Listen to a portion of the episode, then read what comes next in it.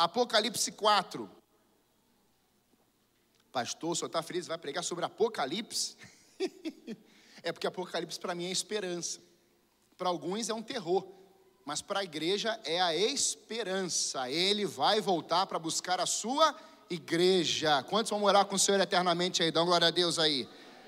Mas antes da gente é, ir, né, formos morar no céu, definitivamente, Deus quer que a gente manifeste o céu na terra. Então Deus vai nos levar hoje a um lugar perfeito, que é a presença dEle, mas nós não vamos poder ficar lá ainda. Diga para o vizinho: nós vamos lá em cima, na presença de Deus, mas a gente tem que descer, porque Ele vai nos usar aqui na terra ainda, amém? Apocalipse capítulo 4, eu vou ler numa versão, talvez seja diferente da sua, ao meio da revista atualizada. E permaneça com a sua Bíblia aberta depois que a gente lê, por favor.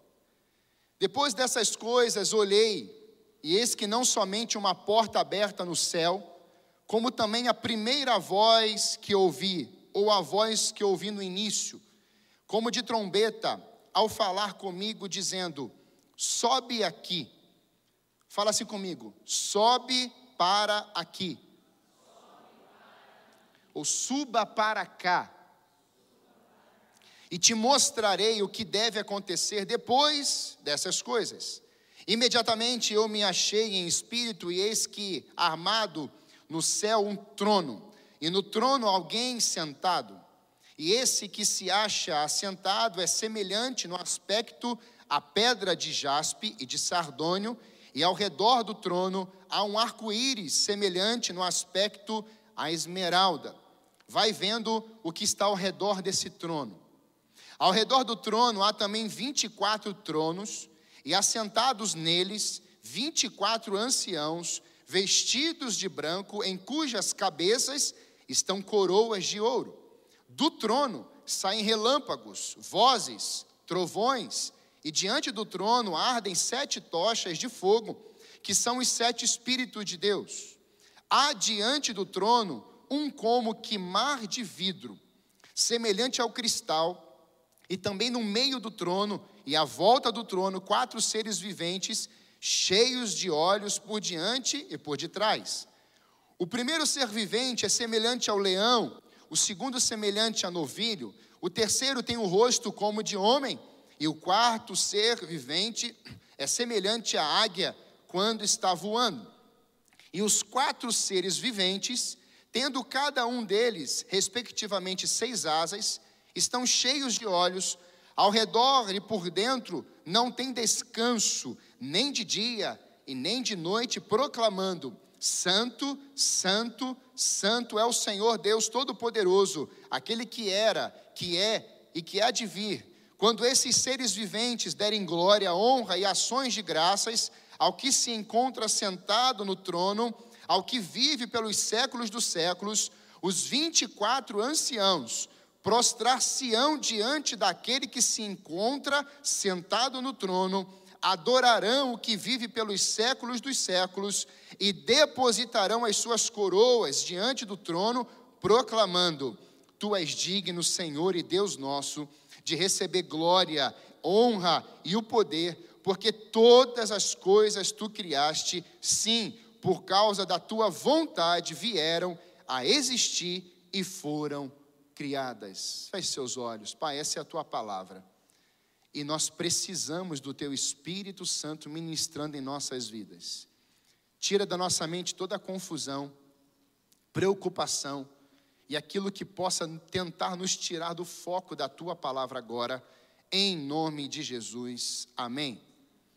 Irmãos, nessa introdução, é importante a gente destacar que há um mover no mundo em direção à presença de Deus. Há algo que o Espírito Santo está movendo nos nossos dias, para que venhamos a entender o que está no coração de Deus e o que Deus espera de nós. Então, há um mover claro de Deus atraindo vidas. Você percebe isso no grande avivamento que está acontecendo na faculdade de Ainsbury, nos Estados Unidos. O mundo está falando sobre isso. Mídias pouquíssimas vão falar. Mas o mundo está comentando, você está vendo, você está comentando, você está compartilhando de uma faculdade.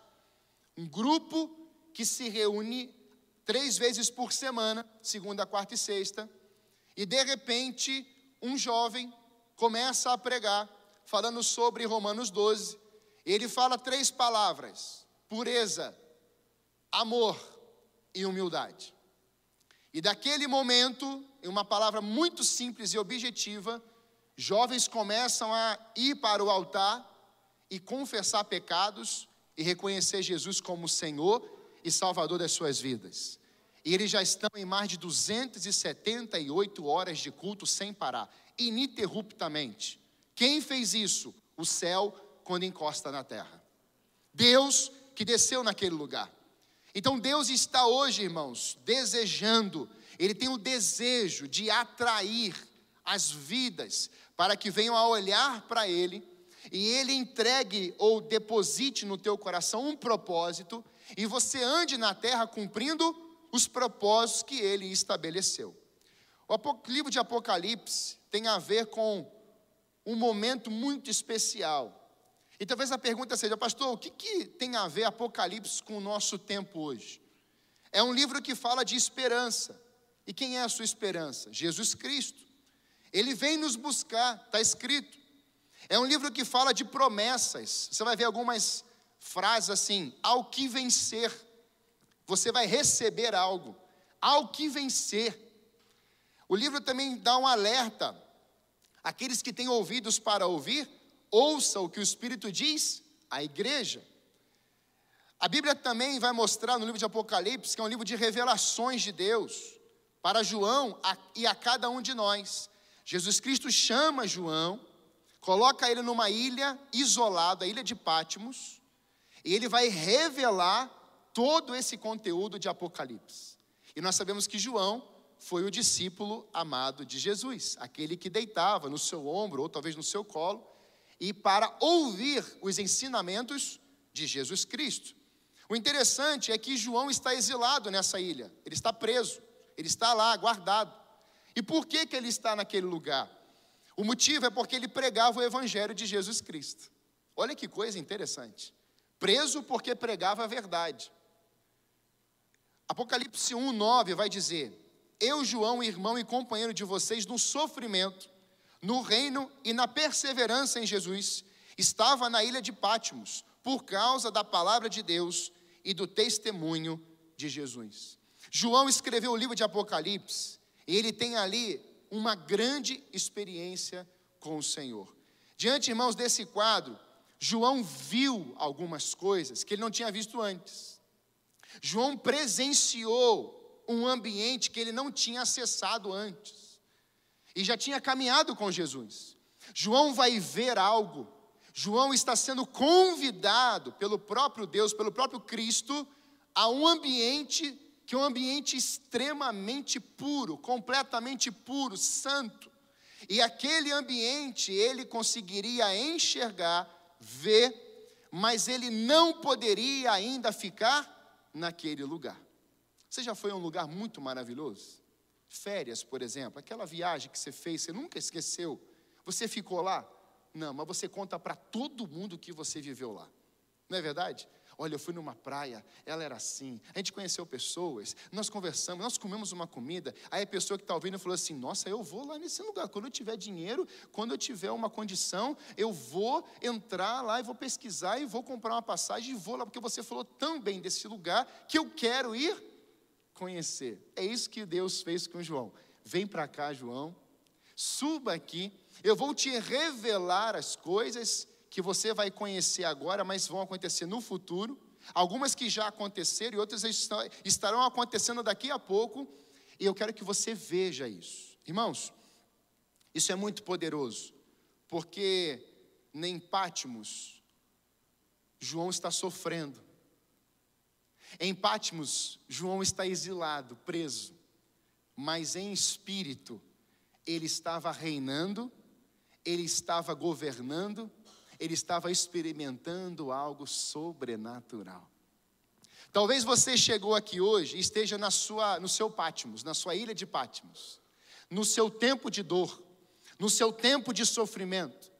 Mas hoje o Espírito Santo está nesse lugar, ele está convidando você e a mim a subirmos até a sala do trono do Senhor, e mesmo que você sofra nessa terra, que é normal, é bíblico, no mundo tereis aflições, Deus quer nos levar a um ambiente de glória. Deus quer nos levar a um ambiente de perfeição. Ele quer nos levar a um ambiente onde nós seremos renovados, onde nós seremos cheios, seremos transbordados, transbordantes dessa graça poderosa do Seu Espírito Santo, onde nós teremos os olhos não mais focados nas distrações da terra, mas nós estaremos prostrados diante da glória do nosso Deus. Quem quer acessar isso hoje, dá um glória a Deus aí. Aleluia! João, ao escrever esse livro, quis nos mostrar exatamente isso. Nós precisamos entender que Deus quer nos atrair. Por isso a mensagem: atraídos pela presença de Deus. Você pode falar isso comigo? Atraídos pela presença de Deus. Por isso, eu queria destacar algumas imagens desse texto aqui, algumas figuras. Você vê algumas, você lê algumas coisas no texto, você assim, meu Deus, como que pode uma porta aberta no céu? Como é que pode um espírito, os sete espíritos de Deus, que, que é isso? Querumbins, serafins, anciãos. Então vamos aprender um pouquinho sobre isso nessa manhã. O desejo de Deus é se revelar a nós, o desejo de Deus, declarar em Sua palavra, é nos convidar ao banquete da Sua presença. Nós temos comido muitas comidas no nosso dia a dia, algumas até estragadas. E você é o que você come. Você é o que você pensa. Está na Bíblia. Se você pensar em maldade, você vai agir em maldade. Se você pensar em ser generoso, você vai agir com generosidade. Se você pensar nas doenças ou nos traumas do passado, você vai revelar e agir conforme as doenças do passado. Eu conheço pessoas que foram abusadas, Conheço pessoas que foram assim afrontadas com palavras duras na sua infância e adolescente, adolescência. E no decorrer dos anos começaram a reproduzir as mesmas ações. Isso porque porque a terra, irmãos, a terra, grave bem isso. A Bíblia diz que o mundo jaz no maligno. Então o mundo, ele tem um governo também. Do mesmo jeito que nós temos Deus, o governo, aquele que carrega o mundo na palma da sua mão, há nos nossos dias um inimigo tentando nos destruir. João 10, 10 diz isso. Ele vem para matar, roubar e destruir. Então, se você ficar alimentando o seu, o seu passado, e passado não tratado é presente, Passado não restaurado, não confessado, é presente, você vai vivenciar isso. E Deus quer que você saia desse lugar hoje com o seu passado tratado, porque a Bíblia diz que o seu passado precisa estar na cruz, e lá ficou os nossos pecados, nossas transgressões, nossas maldades, tudo aquilo que nos corrompia, porque Jesus trouxe sobre ele as nossas transgressões, a nossa culpa, as nossas dores, os nossos dilemas, e a partir dele eu vivo uma nova vida, uma nova criatura em Cristo Jesus. Amém? Por isso, a primeira imagem que eu vejo nesse texto é a visão de uma porta aberta no céu. Você pode falar isso comigo? A visão de uma porta aberta no céu. Olha o que diz o texto. Primeiro versículo. Depois dessas coisas, olhei, e diante de mim estava uma porta aberta no céu. Essa porta, irmãos, ela pode ser chamada como a porta da revelação que foi aberta a João. Deus vem e faz assim, ó, João, sobe aqui. Ele abre uma porta. E quando você vai a algum lugar, uma casa, o que, que você vê lá? Você vê móveis, você vê a estrutura da casa. Antes você não conhecia. Mas quando você se assenta à mesa, as pessoas começam a conversar. E aí você ouve algumas coisas que você não imaginava. Algumas intimidades, algumas situações esse pastor, já passei por isso. O que, que é isso? Revelar. Aquilo que, que, que é a palavra revelação? É tirar o véu, tirar o teto. E quando nós olhamos na perspectiva do céu, no céu tem dor, No céu tem sofrimento, no céu tem trauma, no céu tem doença, no céu tem distrações, no céu tem celular, no céu tem Wi-Fi, no céu tem assassinato, no céu tem o que? Vida vida abundante. No céu tem revelação, no céu tem resposta, no céu tem adoração, no céu tem glória, no céu tem poder, no céu tem majestade, no céu tem a presença do Deus Todo-Poderoso, olhando sobre todas as coisas e o mundo na palma da sua mão. Ele é, ele continuará sempre sendo a verdade poderosa, ele é o nosso Deus. Aleluia! Aleluia! Aleluia! João está exilado, sofrendo, tempo de perseguição religiosa, irmãos, é o tempo que João está vivendo. Tempo de Paulo, perseguição religiosa, João está vivendo a mesma coisa. Porque depois que Jesus Cristo é assunto aos céus, a igreja passa por uma ferrenha perseguição. Roma, você sabe o que aconteceu, o Império Romano. Você vê Paulo sendo é, açoitado, açoite nas costas, na, na frente, no peito e nas costas você vê que não existia mais um espaço no físico de Paulo para, supor, para aguentar uma marca de um açoite mais.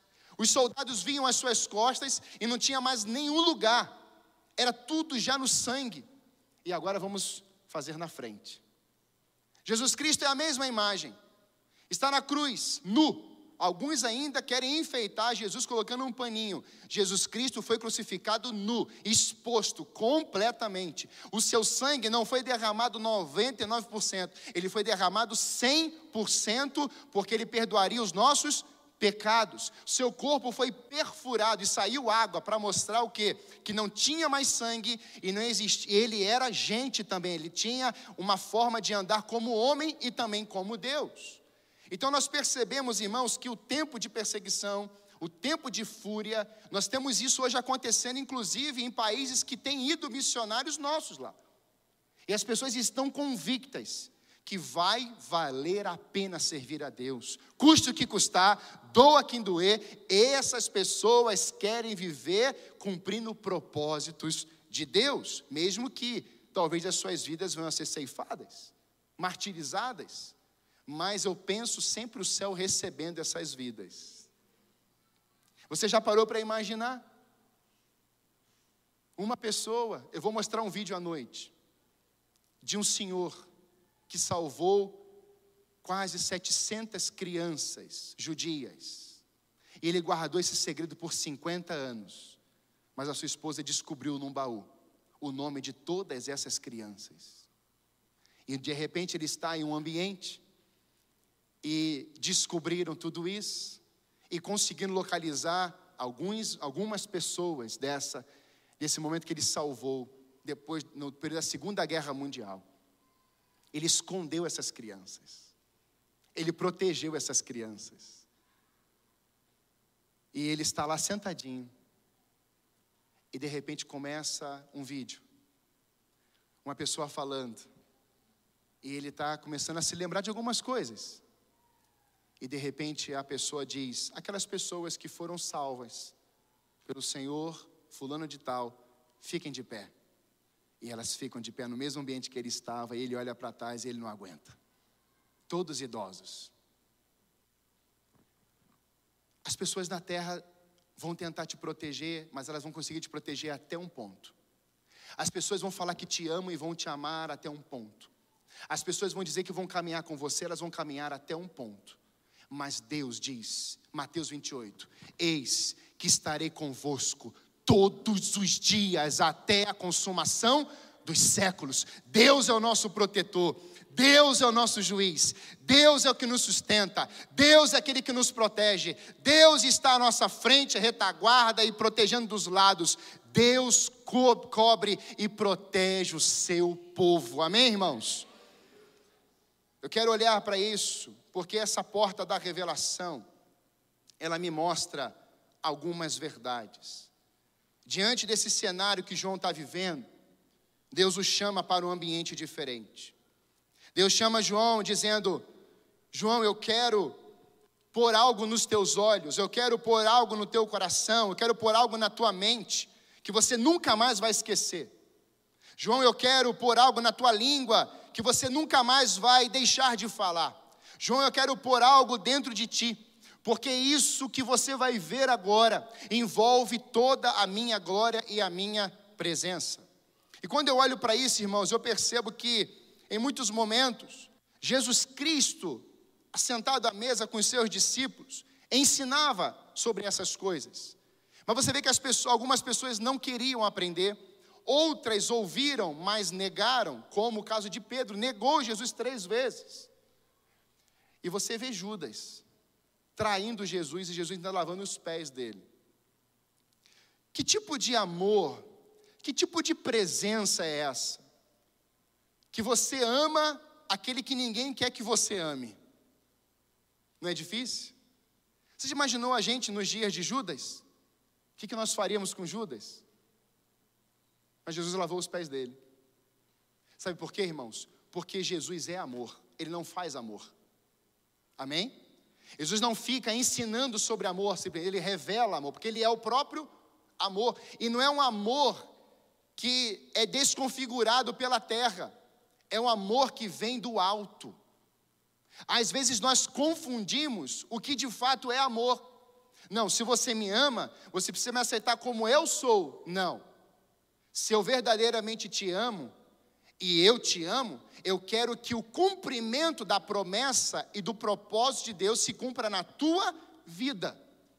Porque alguns estão dizendo, eu vou viver do meu jeito, eu vou fazer o que eu quero, e você tem que me amar por isso. Está errado. Se um filho chegar em casa e falar assim: olha, as regras são essas, é isso que eu vou fazer, vai ser assim, o pai fala assim: tá bom, filho. Quem está sendo omisso, o filho ou o pai? O pai. E a Bíblia diz que aquele que ama, disciplina, orienta, ensina, pega na mão, conduz, tira dos abismos e coloca num caminho, na rocha, estabelecendo princípios e valores. Deus deseja nos atrair até a Sua presença para não ficarmos presos aos assuntos exaustivos da terra, cansativos que a terra produz sobre nós. Você já viu quantos assuntos cansativos nós temos hoje? Irmãos, tem gente que fala a mesma coisa todo santo dia. É exaustivo. A pessoa está com dor, todo dia ela fala que está com dor. A gente já sabe que está com dor. A pessoa viveu um trauma há 25 mil anos atrás. Aí ela fala assim: há 25 mil anos atrás, papai fez isso. Crentes na igreja dizem o quê? Ah, porque no nosso tempo nós cantávamos os hinos, cantávamos os cânticos, cantávamos assim, e as pessoas ficavam com a mãozinha no coração, e ficavam assim, era um silêncio, e de repente um som, de repente parede preta, de repente um templo que é quadrado, outro é retângulo, e o outro parece um estádio, de repente as coisas foram mudando. Sim, as coisas vão mudar. Mas o que não muda? O Senhor. Amém, irmãos? Essas paredes vão mudar, as estruturas poderão mudar, mas a essência do glorioso, ele é imutável, ele não mudará jamais. Aleluia! Então, não é você entrar nas novidades da terra, é você entender que as estações mudam. Você está usando roupa mais frio hoje, mas não está no verão? Olha que paradoxo, né? Acontece. Então não fique preso a algumas coisas, porque você entendeu isso como Bíblia. Não, na verdade, isso pode ser religiosidade um tipo de roupa, um tipo de corte, um tipo de fala, um tipo de oração. Não, quando o Espírito Santo te governa, você sabe que a verdade está te governando e te dominando. Então você não caminha numa revelação falsa, você caminha numa revelação genuína, que é o poder de Deus na terra. E esse poder está na palavra. Eu olho, irmãos, para Isaías essa visão que João teve foi tão impactante. Mas Isaías também teve essa visão. Isaías capítulo 6 vai mostrar, e aqui, irmãos, tem um bloco. Do capítulo 1 ao 5 de Isaías, você vê o profeta simplesmente dizendo: ai de vós, ai de vós, ai de vós, vocês são como, e ele vai falando, vai falando, está lá, você pode ler. Mas a partir do capítulo 6, verso 1, no ano em que morreu o rei Uzias, eu vi. O que, que Isaías viu? O trono da glória de Deus. E ele não vai mais dizer ai de vós, ele vai dizer ai de mim que estou perecendo. Eu vivo, eu tenho meus lábios impuros. Impuros, eu tenho agora, vivo no meio de pessoas também com os lábios impuros. Ele começa a partir agora daqui. Porque ele viu o trono de Deus, então agora o interesse não eram mais as pessoas as quais ele declarava. Agora ele está dizendo assim: olha, eu preciso experimentar esse toque, eu preciso experimentar essa transformação em mim, começa em mim. E quando Isaías tem essa visão, Deus vem com uma brasa e vai na língua dele, e ele muda o discurso. E sabe o que, que Isaías começa a falar a partir dessa visão do trono de Deus? Sobre Jesus Cristo. Ele começa a dizer o Messias, o Emanuel, o Deus conosco, conselheiro, Deus forte, Pai da eternidade, príncipe da paz. Quando você tem um encontro com a presença do Senhor Jesus, as suas palavras mudam, os seus olhares mudam, o seu coração muda, a sua perspectiva muda, a sua convicção muda, inclusive, porque você teve um encontro com a verdade. Isso é maravilhoso, irmãos, porque Isaías nunca mais foi o mesmo. É lindo de ver a palavra de Deus nos mostrando que Isaías enxergou a esperança. Quem é a sua esperança? O que você tem depositado no seu coração com esperança? Nesses dias, irmãos, que nós temos vivido, as pessoas vão agarrando maçanetas, maçanetas, tentando abrir portas e mais portas e mais portas. Mas o Pai está aqui hoje mostrando, filho, entra aqui, eu vou te levar nesse lugar. A segunda, e Jesus vai dizer isso, João 10, 9: Eu sou a porta. Se alguém entrar por mim, será salvo. Entrará e sairá e achará pastagem. Olha que lindo. O processo é: eu sou, Cristo é a porta. Você entra, você é salvo em Cristo Jesus, acesso ao Pai. E isso não fica lá. Você faz o quê? Você sai. Sai para onde? Para declarar, para compartilhar o que ele está fazendo na sua vida. Eu tenho contado aqui categoricamente. O meu pai teve uma experiência com Deus. Ele era alcoólatra, fumante. Ele fumava três carteiras de cigarro por dia. Com 22 teve um infarto. Mas ele ficou três meses no hospital. E lá foram visitar o meu pai, três pessoas da igreja. Oraram por ele. Quando ele saiu daquele hospital, ele foi agradecer lá na igreja que tinha convidado ele também. E quando ele está lá na última cadeira, lendo o jornal, a mensagem tocou no seu coração, mesmo ele lendo o jornal. Quando ele se viu, o jornal estava na cadeira e estava no altar. Meu pai tinha um cabelo até aqui.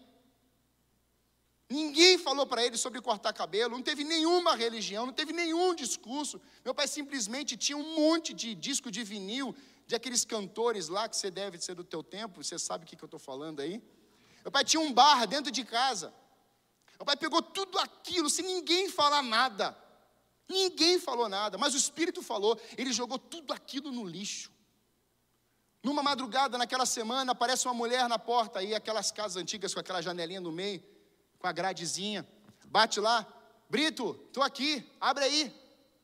Ele falou assim: abriu aquela portinha, ele não abriu a porta, ele abriu a portinha da revelação. E falou assim: aqui você não entra nunca mais. Ah, você está com outra aí dentro, não.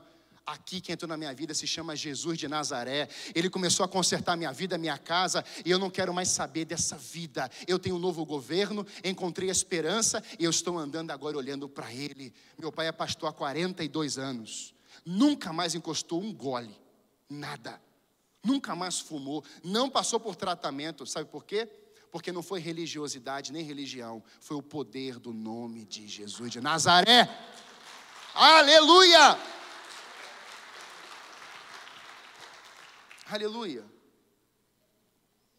Primeiro a visão, da porta da revelação. Amém? Segundo, o caminho para o ambiente da revelação. Jesus Cristo vai falar que Ele é a porta, mas em João ele vai falar também: Eu sou o caminho, eu sou a vida. Olha o que o texto vai dizer: suba para cá, sobe para cá, vem aqui. Você já recebeu um convite? Vem cá, entra aqui. Você só foi deixar um negocinho na porta. Pastor, vem cá, faz uma oração. Às vezes eu prego fora, acontece isso. A gente passa, daí o membro está na porta da casa assim, daí o pastor, ah, aqui mora fulano de tal. E a pessoa vê a gente, assim, oh, tá gritando no meio da rua, pastor, vem cá, vem cá, vem cá. Aí eu, para o carro aí, pastor, vamos, vamos lá, porque a pessoa está chamando. Ih, rapaz, já era. Você não tem problema. E um desses casos, irmãos, a mãe, o filho estava bem desviado, bem desviado, bem desviado. E os pais não sabiam mais o que fazer. Eles estão chegando na porta e estão entrando. Aí a, o carro vem. Eles me viram como pastor da igreja. Nós paramos o carro, voltamos e entramos na casa. Aquela mulher começou a chorar. Pastor, aqui está o quarto do meu filho. Pastor, a gente tem clamado. Nosso filho está fazendo isso, está fazendo isso, está fazendo isso, está fazendo isso. A gente não aguenta mais, pastor. Ele nem está em casa agora. E abracei aquela mãe, eu olhei nos olhos dela, eu falei assim: Mãe, eu quero pedir perdão à senhora. Eu quero dizer que a senhora é uma bênção. Que a senhora é uma mãe extraordinária. Aquela mulher foi. E alguém disse: Mas ele é filho dela? Eu estou declarando pela fé, agora, de que haverá um dia que o seu filho vai fazer o que eu estou fazendo. Isso é fé. Irmãos, tempos depois, eu ouço o testemunho de um filho abraçando a mãe e dizendo quase as mesmas palavras. Sabe, nós precisamos começar a olhar a vida com fé, na perspectiva do céu. Onde é que o filho pródigo deveria estar? Dentro da casa. Por que, que ele saiu? Porque ele achou alguma coisa interessante lá fora. Mas quando ele volta, o que, que o pai faz? Vem, filho, troquem as roupas, troca o anel.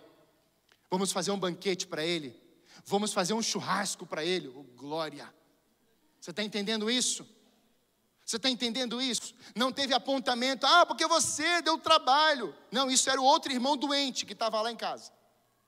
Mas o pai disse: Vem cá, deu um beijo nele, trocou as roupas, limpou ele, deu o melhor. Os servos naquela casa representam a igreja de Cristo. Vão chegar pessoas, irmãos, e têm chegado mais pessoas feridas, arrebentadas, pessoas totalmente sujas. Mas a igreja de Cristo não condena, a igreja não amaldiçoa, a igreja não aponta pecado, a igreja vai trocar as vestes, vai limpar as feridas, vai abençoar. Eles vão se alimentar desse banquete que nós nos alimentamos, eles vão testemunhar do poder de Deus. Aleluia! Nós não temos o poder de transformar ninguém, nós só apontamos o caminho. Se você quiser transformar alguém, você vai arrebentar com essa pessoa. E é por isso, irmãos, eu vou pregar uma mensagem em breve sobre falsos profetas, falsos mestres. Essa mensagem estou construindo. Tem muita gente, eu estou recebendo, e é com dor que eu falo. Tem muita gente chegando. E tem muita gente compartilhando ferimentos de pastores e líderes, e é, a minha classe. Só que, como eu ouvi um grande estudioso dizendo, num debate com o pai de santo, o pai de santo disse: todos os evangélicos, e o Rodrigo, pastor Rodrigo, que é um estudioso de arqueologia, falou assim: Olha, quando você fala todos, você me inclui. Não são todos. Porque eu não falo que todos os pais de santo fazem alguma coisa errada. Então, você também me elimina. Então eu te respeito, você me respeita e sempre vão ter, vai ter aquelas pessoas, terão aquelas pessoas que vão fazer o que não é para ser feito, mas não generalize. E aquele pai de santo entendeu aquilo. É isso, irmãos, é respeito. Não é mudar no braço. É você ter sua convicção de fé e você entender que Deus pode te usar do jeito dele. Isso é poderosíssimo. O caminho, suba para cá. Jesus chama João para o ambiente de glória. Jesus não estava indicando um lugar, irmãos. Jesus estava conduzindo João a uma presença. É isso que eu quero que você entenda. Jesus não estava mostrando para ele simplesmente uma região, uma geografia, era a própria, o próprio ambiente da presença de Deus. Irmão, nós estamos aqui na vigília, sexta-feira. Esse ambiente foi tomado pela glória de Deus. Eu experimentei isso, eu não consegui ficar nem com os meus sapatos. Porque quando nós estamos na presença de Deus, aquilo que nos separa de Deus precisa ficar o que? Na sarça. E às vezes nós estamos usando as nossas sandálias velhas, estamos usando os nossos muletos, estamos usando as coisas, e Deus quer que você entenda que há um acesso livre por meio de Cristo, intermediador, para que você fale diretamente com Ele e diga: aqui está o meu coração, aqui está a minha mente, aqui está a minha vida, fala comigo. Eu preciso ser transformado pelo Senhor naquele ambiente, naquele lugar. O sua vida, o seu coração nunca mais vai ser a mesma, não vai mais ser. Porque no ambiente de glória, da presença de Deus, nós não saímos do mesmo jeito. Jesus não sinalizou simplesmente, Jesus encarnou. Deus não só apontou, Deus o chamou. Vem cá, filho. Nós somos representantes, irmãos. Preste bem atenção nisso. Jesus é a porta, ele é o caminho. E por que que Deus chama João para lá? Porque ele estava em uma rota. Ele estava em um caminho que colocaram ele lá. Só que Jesus sabia disso. E quando a gente olha nessa perspectiva, a gente percebe que muitas vezes nós estamos em alguns lugares que a gente não queria estar, mas Deus que nos colocou lá. Muitas vezes nós não queremos estar em alguns ambientes. Mas Deus fala assim: vai lá, meu filho, entra naquela casa, vai naquela região, abençoe aquela família, abençoe aquele lá, vai lá. Sabe por quê? Porque nós somos representantes de Deus. Quem anda na revelação do alto de Cristo e segue esse caminho, entende o que Pedro vai dizer: sede santos, porque eu sou santo. E o que é ser santo no grego? Representantes de alguém. Amém? Então, quando você chega em um lugar, em uma região, você está representando. O que, que o guarda de trânsito faz? Ele está representando a lei. Mas se você vê as placas, elas são simplesmente sinalizações. Nós temos as sinalizações, mas nós não somos simplesmente sinalizações. Nós somos tipo aquele guardinha lá. Nós estamos representando é tão lindo de ver quando você está olhando a placa e você consegue acertar. Mas quando você ainda não conseguiu decifrar, alguém vem e fala assim: olha, é por aqui, representante. Então não queira andar na sinalização ou nas sinalizações. Queira vivenciar uma experiência com Ele, porque Ele vai te guiar, Ele vai te dirigir, Ele não vai te colocar em abismos, Ele vai te guiar na verdade. Então nós saímos desse lugar, subimos até esse lugar, melhor dizendo, com uma finalidade: sermos representantes daquele que nos chamou naquela presença e revelarmos tudo aquilo que nós vimos lá em cima. Quem está entendendo isso aqui, amém? Você é representante de Deus, porque você é separado.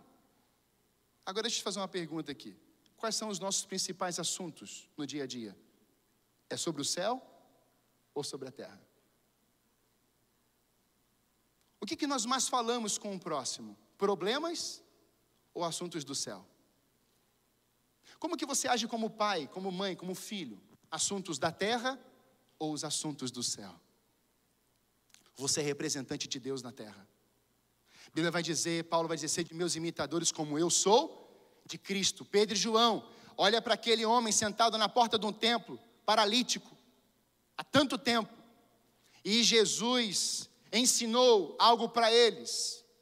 Pedro e João ouviram, cheios do Espírito Santo, estão passando na hora nona para oração no templo. E quando eles passam, ele diz: olhe para nós, levante, ande. E aquele homem saltou de alegria, entrou no templo. Representantes de Deus não amaldiçoam pessoas. Representantes de Deus não dizem, olha, você vai ficar desse jeito, você merece isso, você merece aquilo. Não, irmãos. Representantes de Deus são canais de bênçãos. De bênçãos. Quando a gente cantava para as janelas dos prédios, as pessoas desciam, irmãos, e tinha gente confessando o pecado, tinha gente dizendo assim: Eu estou em depressão. Você, quando passa por uma rua, você, quando anda numa aldeia, você, quando passa por uma cidade, você é um agente de transformação. Sabe, irmãos, essa questão de ser representante mexe muito comigo, porque a igreja não é uma placa de sinalização, a igreja é uma carta viva que veio representar Jesus Cristo na terra. A igreja não é uma placa de sinalização, a família é uma carta viva que veio representar Jesus Cristo na terra. Você, família, representa a família celestial, aleluia. Então as pessoas vão olhar para você e vão ver um pai. Que tipo de pai é você? Porque a forma como você tratar seu filho, ela vai projetar em Deus. Como que você é mãe em casa? Seus filhos vão projetar a pessoa do Espírito Santo, mãe. E como você é filho, as pessoas vão projetar você. E elas vão dizer: impossível Jesus ser desse jeito. Impossível Deus Pai ser desse jeito. Impossível Deus Espírito Santo ser desse jeito. Eu estava com essa perna desse jeito. E eu mostrei a minha passagem para o pastor da igreja ele me levou para o aeroporto de volta. Eu estava voltando. E aí foi muito interessante porque eu não achava o bendito do portão. Já aconteceu isso com você? Mim já. É horrível. Aí você, eu estou andando a 10 por hora com a mala. Então eu estava andando muito devagar, muito devagar. E eu estou andando, andando, andando, e eu estou falando assim, meu Deus, está chegando perto, eu não estou achando esse portão. Pergunto para um, é lá. Pergunto para o outro, oh, você tem que descer, pegar um elevador, subir uma escada, pegar um ônibus e chegar do outro lado. Assim, esse pessoal está aqui cheio de problema. Não é possível. E aquilo foi me trazendo uma angústia, uma angústia. Eu fiz, parei no meio do aeroporto. Eu falei assim, Senhor, me ajuda. Não é possível. Eu, tem alguma coisa errada. E aí eu fui perguntar, assim, moça, eu preciso da sua ajuda. Você pode me ajudar? Ela assim, posso. Moça, é, esse, esse lugar aqui é aqui? Ela assim, não. Você está no aeroporto errado. Está assim, misericórdia. Irmão, subiu um negócio assim, sabe? Que não foi o Espírito Santo. Mas foi um nervosismo. Eu falei assim, meu Deus, eu tenho que voltar para casa hoje. Um desespero.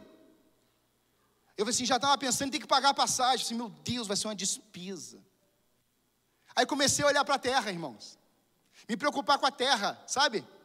Preocupação, medo, não vou chegar. Meu Deus, se de compromisso. Meu Deus, tem que tratar esse joelho. E comecei a pensar um monte de coisa. E de repente eu parei e falei assim: não, peraí. Eu vou resolver isso. Isso eu posso resolver. Fui lá na companhia, peguei, tinha uns estrangeiros lá falando um monte de língua lá. Eu falei assim: meu Deus, isso vai demorar demais. Aí de repente alguém olha e fala assim: vem. Eu falei assim: vou, subo, subo, sobe, estou subindo. E de repente ele me chama e eu falei assim: meu amigo, eu preciso da sua ajuda. Eu estou no aeroporto errado. Ele é, só está no aeroporto errado. Para eu resolver esse problema, como é que eu faço de custo zero? Ele disse: impossível. Já não gostei tanto do senhor. Pensei por dentro. E ele falou assim: não, mas a gente tem um jeito. Se o senhor mudar de aeroporto, for para ele o certo, eu consigo uma passagem para o senhor por 130 reais, só uma taxa. Eu assim, glória a Deus. E se eu só ficar aqui, o senhor vai pagar R$ 1.300. Eu falei assim, não quero nunca mais pisar nesse aeroporto. e aí, foi assim, tá bom, então quanto tempo dá daqui no outro aeroporto? Só vai fazer uma viagem de uma hora. O que, que você pensa nessa hora? No táxi. É o táxi. Eu já fiz um cálculo e tem um cara parado na porta do aeroporto. Anderson, o nome dele. Eu falei assim: Olá, tudo bem? Tudo bem? Meu amigão, uma viagem daqui para Congonhas. Ele assim, 50 minutos. Eu falei assim, beleza, já perdi meu voo. Então vamos fazer o seguinte: qual o valor que você faz? Tanto.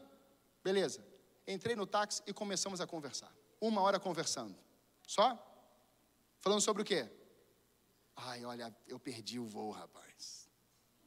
Pensa na dificuldade que eu estou passando. Esse joelho aqui está arrebentado. Rapaz, eu preguei esse final de semana, estou cansado. Minha família está em casa e rapaz, tem umas contas para pagar. O que, que você acha que eu fiquei falando com aquele homem? Sobre o céu, irmãos. Eu falei assim, rapaz, que bom te conhecer. Aí ele falou assim: Ah, o senhor veio fazer o que aqui em Osasco? Você vim pregar, eu sou um pastor. Ele, poxa, que legal, eu sou um pastor famoso, assim, que tem muita gente no Instagram. Falei, não, não, sou bem faquinha, assim, não, não. Pouca gente me conhece, não tem muito seguidor, não. Eu sou aquele pessoa, sabe que Deus levanta? É aquele improvável, sou eu. Aí ele, gostei. Gostei disso aí. Eu falei, oh, legal. E começamos a falar dele, da família dele, dos filhos dele, começamos a falar da viagem, e ele começou a contar história, contar história, contar história, contar história, contar história. Resumindo, esse homem era também um homem afastado do Evangelho. E aí eu falei assim, Anderson, você acha mesmo que eu perdi esse voo, fiquei andando uma hora com esse problema aqui, e você cai de paraquedas na frente do aeroporto? Ele falou assim: não, pastor, isso é uma coisa de Deus. Sabe por quê, pastor? Porque o meu filho trabalha na companhia que o senhor vai pegar agora. Eu falei assim: louvado seja Deus! Aleluia!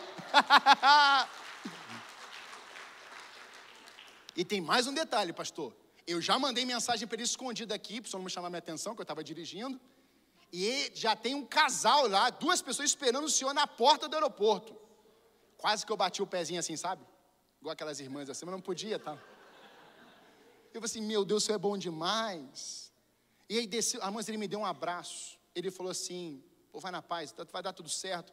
E tal e tal. E aí entrei, quando entrei no aeroporto, tem duas pessoas assim, já com a roupa, né? Com uniforme. Olá. O senhor aceita uma cadeira de rodas?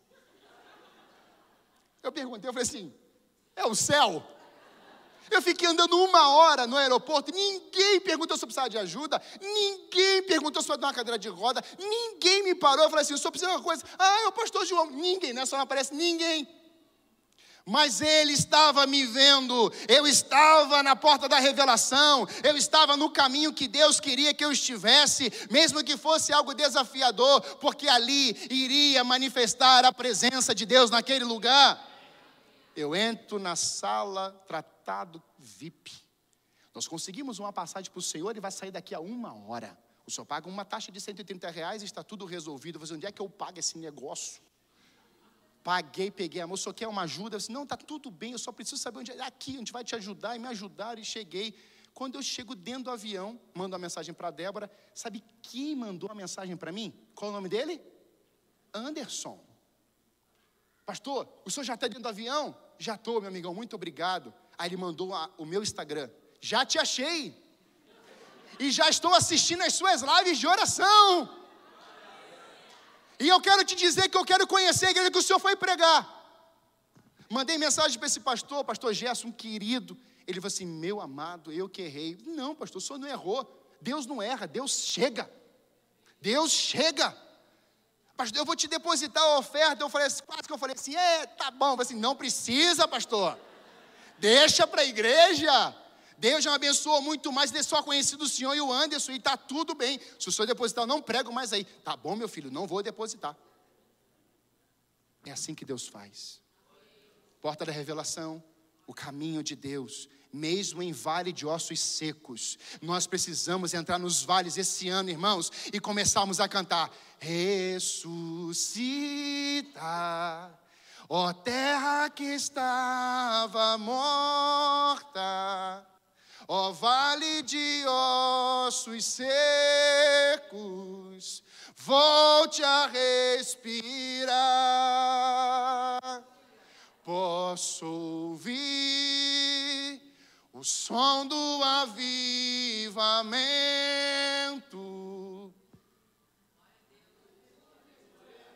Queria que você me ajudasse.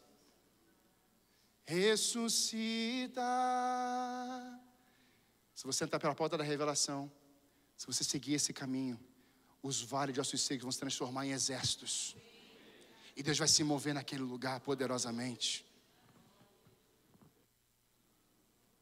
Sabe, irmãos, andar nesse caminho é poderoso, porque esse ambiente que João foi levado, ele viu coisas sobrenaturais. Você sabia que não foi sempre assim na história? Que a porta da revelação estava fechada durante um tempo. Quando Samuel é chamado por Deus, o texto vai dizer: Menino Samuel ministrava perante o Senhor sobre a direção de Eli. Naqueles dias, raramente o Senhor falava e as visões eram menos frequentes. Sabe por quê? Porque o pecado estava dentro da casa de Deus. Eli e os seus filhos estavam em pecado. Os filhos de Eli se prostituíam. Eles roubavam das ofertas, dos sacrifícios. Eli era o pastor daquela geração. Então Deus fala assim: não tem revelação. Não tem revelação. E quando Eli recebe a notícia que os seus filhos morreram na guerra, ele está sentado numa cadeira, ele cai para trás, a sua cabeça bate no meio-fio, ele morre. Mas sabe quem Deus tinha levantado, irmãos? Samuel. Nunca na história Deus deixará de levantar alguém cujo coração é totalmente dele. Nunca na história. Nos momentos mais tenebrosos que o mundo viveu, Deus levantou você, Deus levantou um lá, Deus levantou um profeta, Deus levantou uma profetisa, Deus levantou um mestre, Deus levantou um improvável, Deus foi levantando na história os seus, cujo corações, o coração é totalmente dele. Mas eu olho para a história e eu vejo claramente de que João olha para aquele lugar ele vê coisas o que que João viu em primeiro? Ele viu o trono. Ele viu o trono e alguém assentado lá. João, antes de olhar os anciãos, tudo, os querumbins, tudo. O texto vai dizer que João viu o trono e tinha alguém assentado lá. Deixa eu falar nessa manhã. Ele continua assentado naquele lugar. Ele continua sentado no alto e sublime trono, ele não perdeu o controle de nada, ele está lá. E isso, irmãos, envolve o trono, envolve controle, governo, domínio. Eu quero chamar a banda aqui. Aquele que estava sentado era de aspecto semelhante a jaspe e sardônio. Jaspe e sardônio, pedras vermelhas, e uma delas pedra de sangue. Logo em seguida ele diz: Eu vi um arco, esmeralda, arco-íris. E o que, que significa isso? Aliança. Diante dele havia uma espécie de mar de vidro. O mar representa separação na Bíblia. O mar separava povos. O mar separava o povo de Israel dos propósitos de Deus. Lembra quando o povo saía do, do Egito, o que teve que acontecer? O mar teve que se abrir para o povo caminhar. A revelação é essa de uma nova aliança, marcada pelo sangue de Jesus Cristo. E o mar que era a separação, agora é o mar de vidro. E a mensagem que temos é: nós temos acesso à sala do trono porque Jesus Cristo derramou o seu sangue, Ele é a nova aliança, e nele tem os preceitos, valores, aquilo que é tesouro. Ele vai dizer, mediante a Paulo, que ele coloca os tesouros dentro dos potes de vaso, e somos nós. Então, tudo que João está olhando naquele ambiente de glória, do trono da glória de Deus, tudo aquilo tem a ver com o Senhor, Deus vem e fala assim: olha, tudo que você está olhando, ao subir para cá, você vai descer, mas você vai carregar tudo isso dentro de você. Quando se levantar um trono, um reinado, um império na terra, você não vai se prostrar, porque você sabe quem está assentado no alto e subindo trono, e ele está dentro de você. Quando o império querer fazer alguma baderna na terra, você vai saber que o reino de Jesus Cristo, o Senhor, está dentro de vós. Quando houver uma escuridão na terra, você não precisará ter medo, porque a Bíblia diz que você é sal da terra, você é a luz do mundo, e a luz, a verdadeira luz que é Jesus Cristo, está dentro de vós. Quando você andar por um lugar tenebroso, frio, frio, cético, incrédulo, um lugar onde só tem destruição, você não precisará ter medo e não fugir dali, porque Jesus Cristo estabeleceu pelo Pai, lá em Gênesis 1, ele colocou ordem no caos, ele estabeleceu verdades, ele diz: haja luz e houve luz, ou seja, Deus está dentro de nós e por meio do seu poder, ele pode restaurar, ele pode levantar, ele pode avivar, ele pode despertar, ele pode colocar ordem no caos, porque ele está dentro dos nossos corações. A boca fala do que está cheio o coração. Aleluia! O que você está olhando hoje? A esmeralda, o trono da glória de Deus, jaspe, sardônio, ou você está olhando para as pedrinhas que você está tropeçando no dia a dia? Você está pegando pedra e atracando nos outros? Deus fala assim: não, deixa as pedras lá. E olha para as pedras do, do, do, do céu. Não queira você sentar no trono. Ah, Ele está sentado no trono. Na terra, os tronos vão mudando de pessoas. E alguns pensam que são deuses. Mas eu posso olhar para o Deus Todo-Poderoso e falar: Senhor, o Senhor está sentado no alto e sublime trono. A terra pode mudar de pessoas no trono, mas o Senhor está sentado, o Senhor nunca sairá de lá. O Senhor só vai sair de lá quando o Senhor vier buscar a sua noiva. Feche seus olhos, por favor. Pastor, que coisas lindas no céu, maravilhoso. Eu estou atraído. Para quê? Atraídos para manifestarmos o poder de Deus. Naquele lugar, João viu os 24 anciãos. O que, que é isso? Representam a igreja, o Antigo e o Novo Testamento. As doze tribos e os doze apóstolos. É a igreja na sua totalidade global. É uma junção do Antigo Testamento com o Novo Testamento, é um casamento. O que eles faziam diante da majestade do Senhor, os anciãos? Eles tinham atitudes de se oferecerem, de renderem seus corações. Lançamos nossas coroas ao Senhor. Às vezes nós temos na cabeça uma coroa e dizemos: eu tenho uma importância, eu tenho uma relevância, eu ocupo um lugar. Mas eles lá em cima estão pegando as suas coroas e lançamos. Eu não quero ter lugar algum, eu não quero ter posição, eu quero simplesmente ser encontrado aos pés do Senhor. Ah, tem os quatro seres viventes. Alguns vão dizer que eram serafins. E serafim significa consumidos pelo fogo. Eles são tomados pela glória de Deus e por estarem tão perto refletem as faces de Deus. O que significa esse leão? O evangelho de Mateus como rei é o leão da tribo de Judá. O cordeiro em Marcos é a revelação de Deus como servo que morreu em nosso lugar. O homem a imagem refletida do homem perfeito. Lucas registra o homem perfeito e a águia, a imagem daquele que não tem limites, que transcende, que está acima de tudo e de todos. João vai revelar isso aqui. Eles estão tão perto do Senhor que refletem. O que todos esses seres viventes vão dizer, tudo isso que eles estão vendo, tudo isso que eles estão admirados, tudo isso que está chamando a atenção, colocando coroas, eles estão ali prostrados, prostrados, mas agora, somente agora, João vai saber o que todos os 24 anciãos, todos esses seres viventes, todos os anjos, querubins, serafins estão dizendo que Ele é santo. Eles estão prostrados e dizendo: Tu és santo, Tu és santo, Tu és santo, Tu és santo, Tu és santo, Tu és santo, Tu és santo, todo louvor e toda honra pertence a Ti. E é por isso que no verso 11 e 13 do capítulo 5 nós vamos ver. Então ouvi que toda criatura que há no céu e sobre a terra, debaixo da terra e sobre o mar, e tudo que neles há, estava dizendo: aquele que está sentado no trono e ao cordeiro, seja o louvor e a honra, e a glória, e o domínio pelos séculos dos séculos. Eles estavam dizendo: aquele que está sentado no trono e ao cordeiro, seja o louvor e a honra.